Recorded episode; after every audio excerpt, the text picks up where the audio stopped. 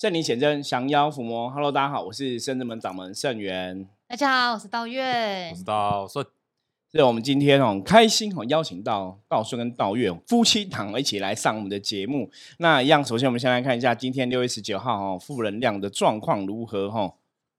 红兵哦，又是如履薄冰哦，大概五十分的局哦，所以今天一样负能量哦，对大家还是会有一点点的影响哦。今天在做事情上面来讲的话，凡事都要小心谨慎哦，跟别人相处互动的时候，保持一个适当的距离哈，然后也不要哈太过哈太过攀援，刻意攀援这样，那今天一天才会顺利的度过哦。最主要是就是要细心不大意哦，这是红兵的提醒。好，今天请到哈道顺跟道月来节目上哦，当然就是要请他们来分享一些案例哈。那如果说大家有每天听我们 p a c k a g e 的节目，就知道哈，我们在六月十八号，就是前一天哦，前一天我们才刚下午有上了这个灵修灵动的基础课程哈。那基础课程我自己讲两个小时直播的话哈，所以有点累哈，有点累，所以先找那个学生弟子哈，我不是代打哈，咱们一起来分享哈，来听听他们的故事哈。常常我们在讲修行这件事情，你可以从修行这件事情哦，很多人的案例都可以学到很多东西哦。那因为刚好今天有听到道月分享一个故事，我觉得诶蛮有趣的，可以来跟大家聊聊。所以我们今天请道月哈来说一下哈，他朋友亲身遇过的一些故事哈。因为在末法时代哈，其实很多时候我们常常讲，大家要有智慧去判断事情啊。那当然有的事情有可能是真的，有的事情听起来就很像是假的哦。所以我觉得大家哈，我们就由他人的案例来进行今天 p a c k a g e 的主题分享跟学习哦。那我们来问一下道月。嘿，你你刚刚跟我讲案例，你可以再讲一下给听众朋友听好吗？哦，就是这是我的一个朋友他们的亲身经历，他们是一对夫妻，那他们就是经由他们的大姑，然后就认识了一个老师，然后那老师呢，就是跟他们讲说，他们就是有自己的，就是怎么主神，所以要就是他们、嗯有自己有缘的神明，所以有自己的主神这样子。所以他们就是要各请就是自己的神神尊回去，然后他就跟我形容说，那神尊就是看起来很像落魄神明，因为很脏很旧，然后要他们在半夜十二点的时候，对，然后就是请神尊回家，然后要在那个神像里面塞他们自己生辰八字，啊啊哈，对什么下面对，然后呢神像塞生还辰要在八字，上面滴血，真假的？你是在讲鬼故事，还是哪一部电影的剧情？不好意思，我跟我先跟道爷确定一下，你讲不是恐怖电影吧？我们我们这个节目是真诚面对，不能骗观众，没有没有，我讲认真的，有点夸张。那他们跟我嗯应该是说，他之前都不敢跟我讲这件事情，然后是到后来他们有点点像觉醒之后，就醒了之后说这边好像怪怪的，所以他才跟我说这件事情是正常的嘛。然后我就觉得，就我们一听就知道，就觉得这根很本就是瞎嗯很瞎有点像在养小鬼。对，应该就是吧？应该不是有点像，其因为怎么会用 血去对养呢？其实我觉得对蛮可怕的。对，所以他们为什么嗯当初会认识这个老师？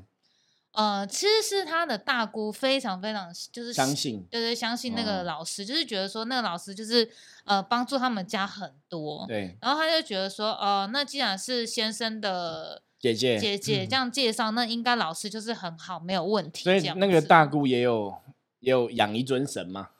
知道，这就是最可怕的地方。嗯就是后来呢，他们就是决定，就是把那两，就是不信那个老对师的嘛，对对他们就决定把那两尊神，就是就是可能就请走，对然后他们就自己上网找方法，然后就说可以在天赦日那一天，然后把神像破开，嗯，然后就是他们说破开的意思是说不要再让别人捡回去，就不要让不好灵再住进去，就把它破坏掉就对了对，嗯，然后或者是让其他人利用，然后捡回去这样子。对，所以他们就把那神神尊破开，好好可怕，你讲的我都觉得很像恐怖胆子也。蛮大的不。是，可对是对对对对可一般的神你也不会这样直接破开，一般你如果真的有神，还是要那如果是退什么什么石。头实心的怎么对，然后摔然后呢？对，然后他们说破开之后，居然在里面看到他大姑的生辰八字，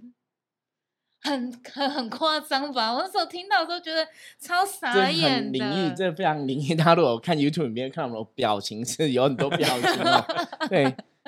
那那那没有，你这样讲，那有可能是那个神像本来是大姑大姑请的啦，然后后来大姑不拜了，变成他们在请，我是这样感吗？我感觉是，就是比如说他可能，比如说是大姑那边拜一拜拜完之后，然后他可能老师用了什么方法，然后说服大姑说啊，你那个神尊应该要给给你的那个哦，把这个小鬼给别人养，对之类的。师傅，你们 好可怕。没有，我觉得很像啊。比方说，对了，比方说大姑可能，比方说他可能这个老师搞不好觉得在大姑那边施法已经捞钱捞够了，还是怎么样，然后就觉得啊你不用拜了，现在换别人拜。那因为因为有些法术，有些你你可能没有办法请到那么多小鬼，哦就是你要你要养鬼，你要有能力嘛。你这对个法师呢，可能功力不够，只有这个真的有小鬼会听你的话，所以你就是请他去第二个人家里。对，逻辑上的这样讲比较可能嘛，不然你怎么会里面还有大姑的八字？对，那所以他就说他看到的时候，真的就是鸡皮疙瘩、毛骨悚然，就真的有点傻眼，真的有点张夸张。可是因为基本上来讲，神像里面你塞自己的八字，很怪奇怪。一般以以前像宗教仪式有一种叫盖魂，嗯，到时候应该有听过看魂吼。看魂，看魂他就是会把生辰八字写在可能红包袋里面什么，就是用一个杯子盖起来。那个是说有点像是草人的一个替身哦，就让妖魔鬼怪不会找到你，是保护你的一个机制。对，所以基本上如果你说你说生辰八字放在神像里面，比较像是这个神像好像是一个草人或纸人替身的概念，比较像你不会放在神像里面，让你自己又拜这个神。因为像道爷刚刚听有提到，他说，因为他那老师跟他讲说，哎，你们有这个有缘的主神嘛，所以就是要对请一尊神回家拜哦。那其实我觉得大家也要知道，因为像现在这个时代哦，很多真的有些人说啊，我可能在修行过程去认识我的主神是谁，比方说玄天上帝啊、九天玄女啊，吼，或是瑶池金母等等的吼。可是你不是真的有这个主神，你一定要请他神像回家拜。很多时候你去你修行的地方拜也可以吼，要请回家拜当然也 OK。可是大部分请神当然一定都是请新的神嘛，安坐新的神，然后正式的一个开光的仪式吼。然后也不会说叫你把生辰八字塞里面。以前可能外面后面挖洞，那是传统的做法，塞一些蜜蜂啊，或是一些哦七宝信物等等的哦，会有那些东西啊，水晶啊、玛瑙啊、琉璃啊，就是会塞一些哦经文啊什么，那都是以前传统的做法，神像面开光塞东西，可是不会塞自己的生辰八字。那个真的有点特别，然后像对刚刚道月提到说，半夜十二点请回家，对对也是也是很诡异对，那。个阳神啊，讲正确的神不会在半夜十二点做这个事情，就是一般你在庙开开光哦，不会在十二点，对嗯可是有可能会十一点哦，十一 十一点子时的时候那是特别，是通常都是大庙，大庙有特别的一个仪式要走，他可能在子时开光点眼，或是子时开庙门什么的，的确有听过这种说法哦。可一般安家里住家，你说你请了神安，是不太会这样子啦。所以这个大家还是要智慧去判断。而且像刚刚高一提到说，还把生辰八字放里面，这真的有点夸张。我是很很诡异。对，然后滴血更夸张，什么样的神要你去滴血哦？这一听就知道是邪法。可是这对很可怕，就像你看道月讲的是亲生朋友亲自的例子嘛，对哈。那他们一开始也不敢跟道月说这个事情哦。我觉得当他们醒的时候，一定觉得自己怎么会做了这么蠢的事对对对，他们都觉得就是欠他，没关系，就给他吧，这样子。哦。然后呢，后来呢？后后来其实他们说，后来就是因为他们就觉得好像为什么请了那两尊之后，就觉得好像没效。就没有没有心想事成，没有对，因为他们主要是希望说可以让自己运更好嘛，然后财运可以更旺。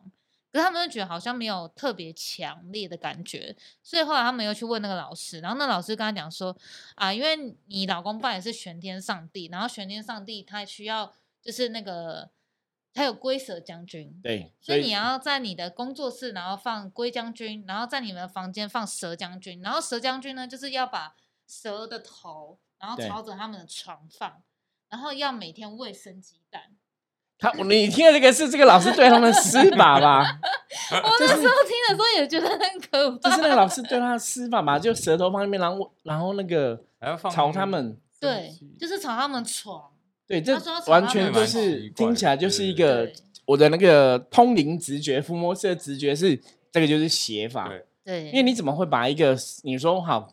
逻辑上来讲，就说啊因为要有龟蛇将军保佑或怎么样，嗯那龟儿将军就是去当玄上列护法，一般会放在神尊的左右两旁当护法嘛，大家要有这个基本常识哦。然后什么龟将军放办公室护持，然后蛇将军放房间闺房，对这个就跟人家讲哦，你如果去问一般老师说，哎，那老师我想要安那个神哦，可以安在我们的那个卧室嘛？哈，就是我老婆睡在里面，可以按卧室。一般神灵跟你讲不行。对，一般是不行传统的哦，传统甚至还怎样？传统甚至说你拜拜的这个神哦，它后面不是有靠一个墙壁嘛？哈，墙壁后面的房间不能是卧室，这个道士应该知道哦。对因为传统的说法是说，你这样会对神明不敬，就是你神明的后面，第一个不能是卧室，第二个不能是那个什么马桶、厕所。对对对哦，说这都传统都认为这是不干净的哦。那因为传统的以前传统的信仰，以前的民就是民智未开，民风比较淳朴，那时候都会觉得男欢女爱的事情是一个比较不干净的事情哦，所以你看都会有很多禁忌啊，像女生月事来啊，什么都会禁忌啊，或是说你不能在这个佛堂前面裸露你的身体啊，都是一个不好的事情哦。那那你一样啊，好，问题来了。你把神安在你的房间、卧室里面，那你你睡觉，你可能穿个内裤或是裸体睡，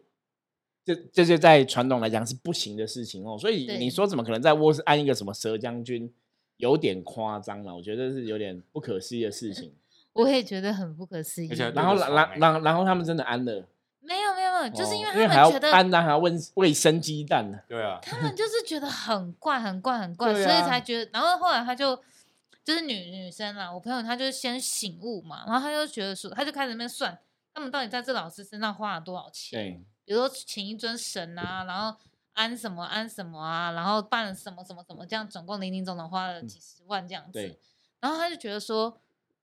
那为什么我们不把这些钱省下来？我们现在搞不好就很有钱啦、对，为什么还要就是去做这些事情？然后结果搞得我们自己好像根更本就穷，对就钱都花掉，然对对对对对，然后也嗯没有赚到钱，对对可是这其实有个关键，当然我觉得哈，我们一般跳出来看待这个事情，你你当然认识一个老师，我说你要做一些仪式或是安神，那个很多东西都要费用，我觉得是很正常。可是基本上它还是有一个合理的范围啦哈。那你去做这些事情，你还是要知道说我钱花这个事情的意义是什么。可是嗯其实我觉得很多时候大家在接触宗教、在接触神佛啊，有个东西很重要，就初衷。你你接触神佛哦是你想得到一个信仰的加持，或是我一个正念，还是说我接触神我只想赚钱？对我觉得如果你开始有这种观念，如果说哎、有点不是那么好的话，比方我拜神，我只是想为了赚钱的目的去拜神哦，其实你当然就会风险比较高，可能被人家骗啊，然后可能去遇到这种不好的状况，我觉得那个几率就会很高，所以大家还是要特别注意。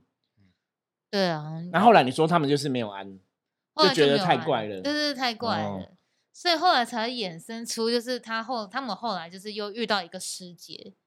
另外的对，另外的一个师嗯姐，就去问，就没有离开这个老师这边，就去问别的师姐了。对对对对对对嗯，因为因为她也是听，就是她老公就是就认识很多朋友嘛，然后她她朋友就是都会认识一些老师或是师姐之类的，然后她就说那师姐很厉害，所以她老公就想说好，那她也要去问看看。她说她第一次没有约成，然后后来第二次她想说那不然碰碰运气好了，然后去问一下，然后她又她然后她就打电话给她，然后她又说哦，对方师姐就说。哦，我现在两现在是下午两点，我必须得先做功课，你嗯六点再过来。然后他就本来两点前打，他就说他要做功课，然后六点再去。对对对，然后所以后来他就六点去嘛，然后去了之后，他就跟他讲说，我刚刚做功课就是为了要化解你身上的遇就是不好的事情，嗯，所以我必须得先做功课，不然我没有办法帮你转化你的状况。状况，嗯，对，然后他就跟他讲说，就是你被人家吓服，就说他的头就是眼睛啊，然后被蒙住，然嗯。后四肢都被绑起来这样子，然后他就觉得说是谁那么夸张，就是为什么要对他下服这样，然后他就想说会不会是就是之前他们拜的那个老师，因为不过这样听蛮像的，这个老师蛮像是对他们 下服的感觉。对，然后我嗯。朋友就问我说，就是怎么会有人会想说就是要下服？如果他他是因为比如说因为他们离开那个老师嘛，想说就是帮他下服，然后嗯。就是、呃觉得说啊你们就是因为离开我，然后你们现在状况不好了，所以你们就会回来找我。嗯，他觉得说，如果你是因为这个原因然后来找我下服的话，那我就觉得是 OK 的。可是问题是我们没有做什么，就是还让他赚钱了，那他为什么还要这样子对我们？他有点点不过如果真的有下服对的事，我们先讲嘛。如果说真的有下服是，应该是一开始他对他做那些法都是都是不好的，就是他们老师想哦要赚他们的钱。之类的，因为你不可能，你真的一开始你不会叫人家安一个神，还用生辰八字放在神里面，还去滴血，对那个其实都啊是在骗人的。然后你说到后来，龟蛇将军、蛇将军放在房间卧室，对那个听起来就，我觉得那老师有可能呐、如果这样听，有可能那老师搞不好真的对他们有下服。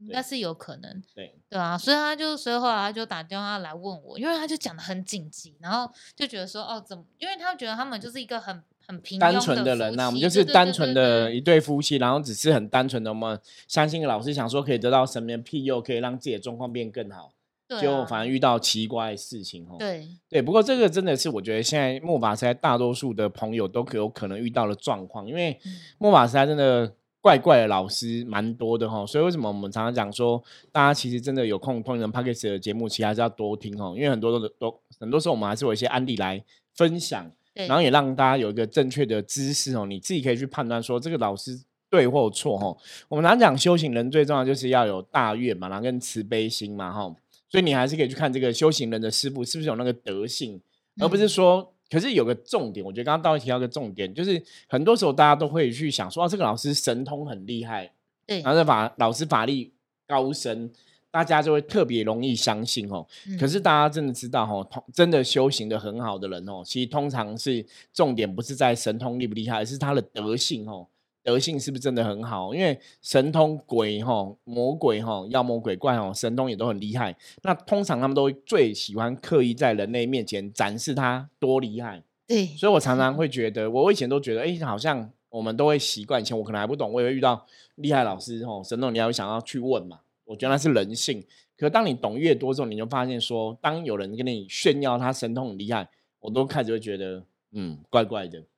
因为修的很好的人不会跟你讲他多厉害。我以前遇遇过一个密宗仁波切，吼，他就是我觉得他修的很好。为什么我觉得他修得好？因为他德性很好，他就是一个很谦虚的人。然后他在密宗里面，其实他辈分算蛮高的哦。然后他因为密宗的传承是，比方说我学过什么法，然后我才能去帮下面人灌顶嘛。他们是你一定要有传承。对对对那那时候就是达赖喇嘛，达赖喇嘛应该全世界大家都知道嘛，密宗的很重要的宗教领袖。他就是因为他不是流亡嘛，逃亡吼到印印度那边去，然后所以他有些法没有学到，嗯所以这个老的仁波切其实有学过那些法，所以达赖还去跟他请法，然后他就灌顶给他，就授把授法给他就对了。哦所以在一般大家都认为他是达赖，他是达赖的老师哦。那的确他也哦传承让让达赖的那个法脉的系统是比较有一个正式的传承。可是你看哦，哎、我帮达赖灌顶哦，开玩笑，如果一般人讲，看我我超强，你知道吗？嗯我还可以教。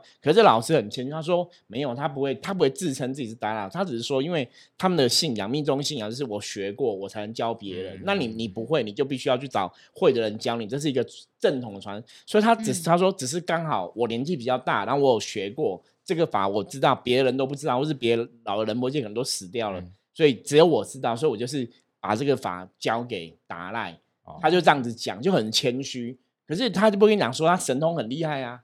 像因为我有去接受参加过几次他的法会，就是每次在法会之前，因为密宗有前行法，他们就是法会之前，你你举例，比方说你今天法会可能四点要进行，他可能两点他就要在那边开始念经了。嗯所以那时候我去，我那时候有时候都会提早去，我不懂嘛，我可能三点半到，他都坐在前面，就自己一个人哦，很孤单在那边念经做功课，我就觉得哇，很认真。然后我就想说，像台湾很多讲师在办讲座，有没有？你搞不好前一分钟才出现，可能当然可能讲师最后前还是有准备啦，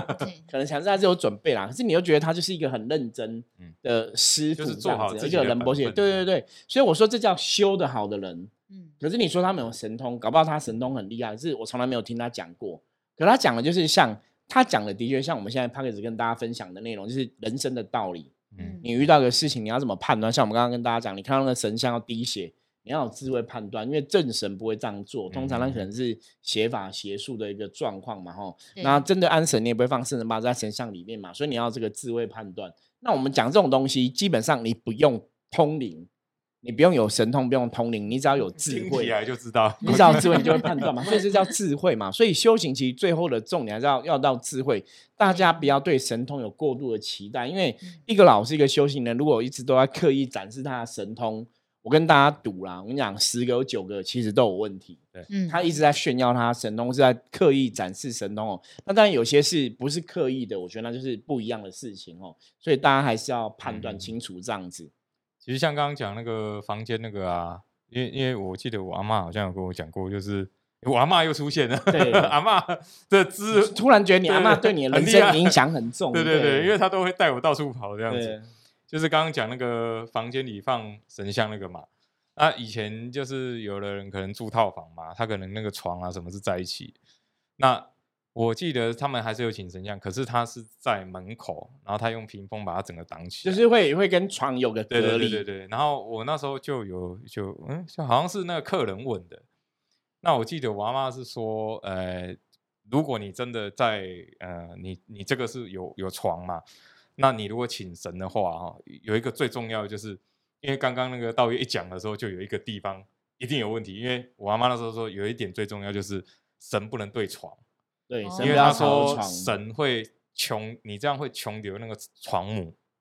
哦能量冲突，对对这个这个有可能，对然后他的床有床母的说法，对，所以他就他那时候就有讲说，因为那时候那个客人有问，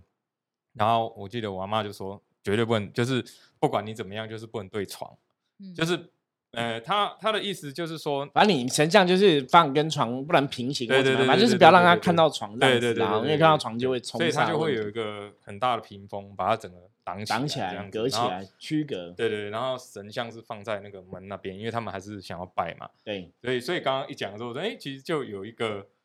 有我有听过这样子对的。不过道顺讲的是对，因为像现在有很多房子是小套房，它可能全部都在一起，那你要安神，就是那个真的要注意啦，对就是把它隔起来，对，要隔起来。来，或者是那个那个床的那个前面那边会再做一个类似拉门的，对把它挡起来。对，就是用很多方法把它区隔哦，区隔就会比较好。通常来讲，一般现在传统的，如果你真的安神要这样做，大概也会这样做了，就是在房间里面就是把它隔起来区隔。可是通常小套房会做，那如果现在真的如果是卧室的话，通常还是不会建议人家安在卧室啦，对是比较奇怪的事情。就如果是套房的话，对对，然后还有刚刚讲那个滴血的事情嘛，对我记得我阿妈也讲过一件事情很重要，她说只要是跟就是你拜拜的时候，只要是跟呃我因为。你去一般比较，比如说很老的那种庙，它当然还是有神通嘛，就是神还是有神通嘛。那我记得他那时候是说，只要是跟你的血或八字有关的，基本上都有问题。嗯，应该这样讲，就是你说用血用八字，那通常就是用血跟八字去造成一个替身的对作用嘛。对对对对所以为什么刚刚会觉得那个神明有可能是替身，或者说养小鬼，他比较是这样子哦。对。那道顺讲血归真，因为以前传统的其实滴血是用在镇煞驱对对对对，镇煞。所以以前那些传统的机身，我们讲当机嘛，哈，对为什么都会超五宝啊，要有血哈对？我之前认识一个师傅，他呃也就是一个公主啦。那他们以前是拜那种王爷、千岁王爷那一种的哈，那他也是超五宝。对然后后来他是像我们现在是灵修派嘛，那现在也是转灵修就对，因为一个女生，因为她就是王爷会降价她身，然后她就会超五宝嘛。那其实你都会觉得说，一个女生在那边超五宝，基本上不太好看，而且又身体发肤受之父母嘛，不可毁伤，又把身体弄出血来。那我问他说为什么这样？他说因为他们的信仰里面，王爷或千岁要镇煞，对对一定要用血。哦对所以你看血基本上它是有能量的哦。那可是那是你是神职人员，神职人员你用血要去镇煞，才会用到跟血有关系的东西。对，我刚刚讲的意思是说，如果这个庙跟你要你的血来做事情对，要你的血或你的八字，对，基本上都很有问题。那除非说像刚刚师傅有讲，就是有那个看魂嘛，因为因为其实其实我我我阿嬷是不太建议人家去看魂的、那你阿妈有讲过吗？我妈我啊，阿嬷我那时候没有认识你阿妈，我被看不过。我那时候没有认识，我那时候就是之前讲过嘛，说我看了一年哦，就那一年是人生最黑暗的时刻，嗯，可是很平安，就是没有没有什么灾祸，可是你的运不会忘。对对对对因为因为那时候我阿妈是说万不得已啦，就是你真的呃像衰到谷底了，要被鬼抓走了，就是真的会。要被像我我对记得是那时候是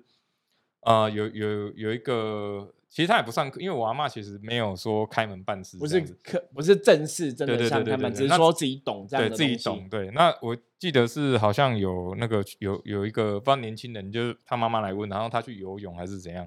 然后就被好几个鬼跟，对，就阿飘跟呐、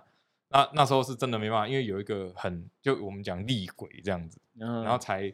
真的帮他做一个看魂的仪式。对，那个就那通常这样做就是为了要救他，对对就是就是很棒。因为我那时候是看魂的时候，也是因为我先生了一个怪病，然后就觉得说有冤亲债主要我的命，啊所以才跟说你要看魂可以保佑。对对，其实现在有些庙宇哈，其实还是有些大街庙也是有在做看魂，对，大家还要注意还是有，可是因为他们不会跟你讲细节这么多，他们就觉得说这就是一个消灾解厄，你是盖魂然后保平安。可是我们讲说能量法则，它帮你盖住，它没办法去区分什么是好不好能的量，好吗？它是整个人盖住，因对为施法来讲，整个人盖住比较容易做。对你要再去区分，那是那个法师的功力要很强，这样子哦。所以通常要帮你整个盖住。那你的魂魄盖住之后，就是以一般的说法是说，你魂魄盖住，鬼妖魔鬼怪厉鬼找不到你，对，可是对厉鬼找不到你之后，神加持也加持不到你，因为你的能量就是不见了对这样子。对对对，然后我我记得是呃，像以前呐、现在比较少看到。以前如果去庙里面啊，我们那时候小时候去庙里面，真的会看到就两个那个瓷碗盖在一起，对，那就是盖那个就是看魂。然后我那时候我一直觉得很奇怪，为什么神桌上面要放碗？碗然碗盖在那边，碗上面还有一滴红红的，很像朱砂还是什么的，这样子就是盖在那边，然后就可能会有一两个。以前是很多庙都有做这样的事情，可是我妈妈那时候就有特别讲说，呃，看魂不能超过一个时间，我忘记他对，就是一年啊，就是你你新的一个年节气交接的时候，它就要打开对。对对对对，你再盖下去，反正就会不好对，了。就是再盖下去，就是说什么呃，我以前有听说过，就是这个人就会开始有点痴呆之类的，就就你的能量被关注太久，就有点像嗯你可能类似魂有缺失，还是就我们讲的是能量嘛，就有对对缺失对，而且而且哦，就是第一个要看这个庙正不正常，就是好或不好嘛。他如果是不好的，拿你的魂干嘛也不知道。然后再就是这个老师的功力有没有这么厉害？对因为不是说你你看不起来就真的看不起来，因为有的他可能那个印，我们讲那个印没有做好，所以搞不好看完里面已经没东西了，他也不知道，就其实风险很高啦。所以可是以前人都很觉得说看完呃最快最简单，对对对，就是得到保佑了。对对那所以像现在其实大多数，当然还是大多数会这样讲，说一般你去认识这些老师什么，就是不要把你的生辰八字给人家嘛。对对对对那像我们在象棋卜卦系统里面，像占卜就是不需要你的生辰八字也可以算哦。我对觉得就是有比较，嗯，某种程度上来讲，那相对安全一点这样子。而且我们也不会说你要在那个象棋上面滴一个血还是什么。不会啦，对，有些人说怎么养象棋，可能搞不好有有信徒会说你要养象棋，对不对？要有把养这个象棋的能量什么，基本上就是把它收在干净的地方，然后尊敬它这样子哦，不要把它拿出来。比方说你这个象棋占卜，你这个象棋是占卜用的，你就平常不要把它拿出来玩这样子对对对对这样就可以了哈。那工具基本上真的是工具，因为像之前我曾经在外面象棋占卜的时候，就是自己常用的象棋没有带，也是临时文具店买个象棋算，也是很准哦。嗯所以基本上工具是工具，是不用说什么滴血这种东西，那太可怕了，这样子哦。好，那我们今天哦很开心，就是请到道顺跟道月来分享哦。道月其实分享故事，我觉得很有趣哦。对今天也好像给帮我们讲了一个恐怖片、哦，听起来好像什么 电影之类的剧情。对，本来、啊本来录音前我的打算是因为我今天讲了两小时很累哈，然后就觉得怕精神我也不是很好，所以请他们来来讲。结果他一讲之后，我精神都来了哦，那个能量都起来了。什么？这什么东西？到底在干嘛有？点夸张。对，这真的有点夸张哦，很像恐怖片哦。好，那有机会哦，我们会再请道月来多多分享他的故事，因为其实我知道他有很多故事的内容还没有讲完哦。那我们今天分享就到这里，大家如果喜欢我们的节目的话，记得帮我们分享出去。那如果有任何问题的话，也欢迎加入圣智门来跟我取得联系哦。我是圣智门掌门盛元，我们下次见，拜拜。拜拜。拜拜。